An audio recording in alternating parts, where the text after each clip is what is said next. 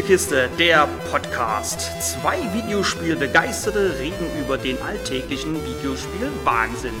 Mit Jürg und Kai.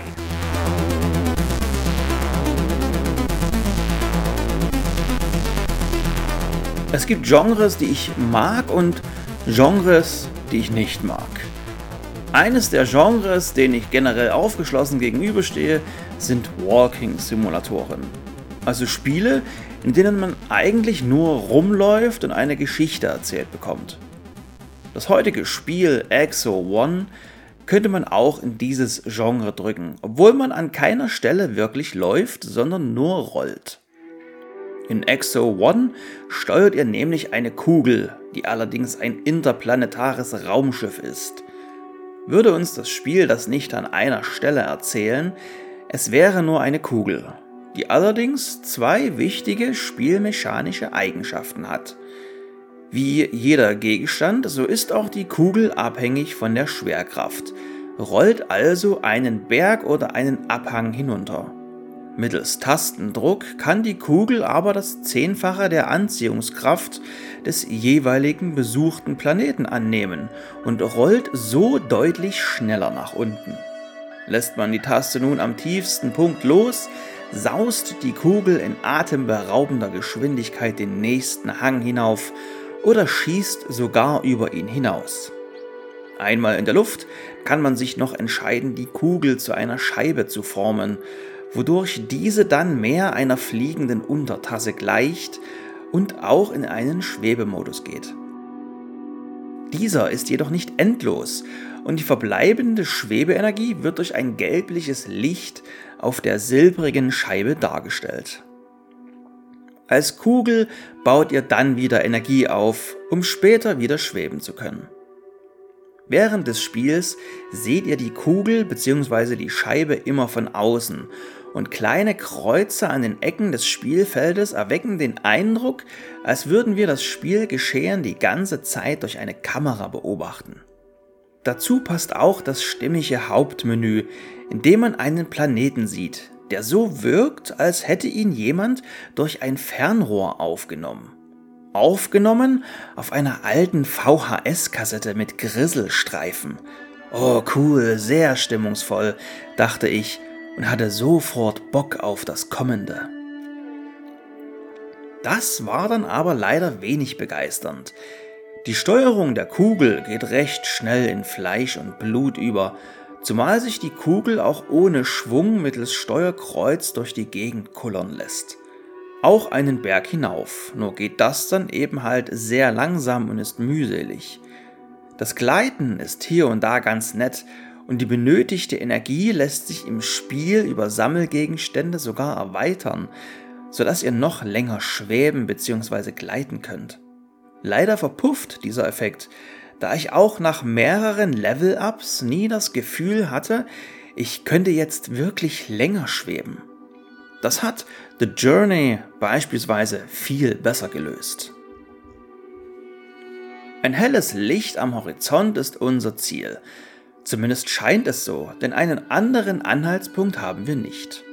Seid ihr irgendwann dort angekommen, ragt ein riesiger Monolith in einem 45-Grad-Winkel in den Himmel und von dessen Mitte geht auch das Licht aus.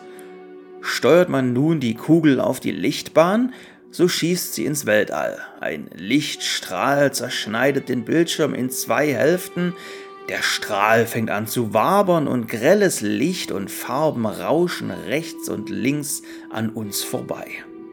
Eine Kamerasequenz zeigt jetzt noch die Kugel bei ihrer Ankunft an einem neuen Planeten und der Spaß auf der Murmelbahn beginnt von neuem.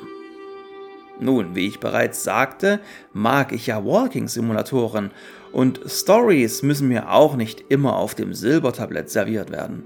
Aber so einen verschwurbelten Schwachsinn wie in Exo One habe ich selten erlebt. Die Menschheit hat einen Bauplan für ein außerirdisches Raumschiff bekommen. Ein Raumschiff, das nur ein ausgemusterter Astronaut fliegen kann, der ganz, ganz bestimmt zu seiner Clara wieder zurückkommt. Zwischendurch bekommen wir immer wieder Bilder von anderen Astronauten, von der NASA oder dem Jupiter gezeigt, der für die Geschichte der wichtigste Planet ist. Das komplette Spiel wirkt wie das Spiel gewordene Ende von 2001 Odyssey im Weltraum und damit erwischt es mich auf dem komplett falschen Fuß. Denn ich kann mit dem Film überhaupt nichts anfangen und der LSD-Trip am Ende bricht ihm vollends das Genick. Exo One zeigte mir deutlich, dass Walking-Simulatoren, und ich zähle das Spiel halt einfach mal in diese Kategorie, stark vom persönlichen Geschmack abhängig sind. Ich mochte Firewatch, konnte aber mit What Remains of Edith Finch überhaupt nichts anfangen. Ich bin großer Fan von Dear Esther, obwohl in diesem Spiel eigentlich nichts passiert. Und ich liebe Journey, und da liegt der Hund begraben. Journey oder auch Spiele wie Spirit of the North zeigst du anderen Leuten, aber diesen Käse? den zeigst du niemanden. Glücklicherweise war der ganze Quatsch nach zwei Stunden vorbei und ich hatte es auch nur im Game Pass gespielt, also nur indirekt dafür Geld ausgegeben. Es tut mir mehr um die verschwendete Lebenszeit leid, vor allem da sich die zwei Stunden deutlich länger angefühlt haben. Und für ein Spiel dieser Art ist das kein Lob. Exo One wurde per Kickstarter gebackt und Unterstützer, die namentlich an Hell 9000 erinnern, zeigen auch, wo die Reise hingehen sollte. Leider funktionierte das alles so gar nicht bei mir und darum vergebe ich auch die niedrigste Wertung bisher. 3 von 10 Punkten. Ist jedoch Odyssey im Weltraum euer Lieblingsfilm und Marble Madness euer Lieblingsspiel, so werdet ihr sicher genug Spaß aus dem Spiel herausziehen. Mich hat dieses, ich erwähnte es bereits genauso, spielgewordenes und verschwurbeltes Schwachsinnsende von 2001 aber auf dem falschen Fuß erwischt.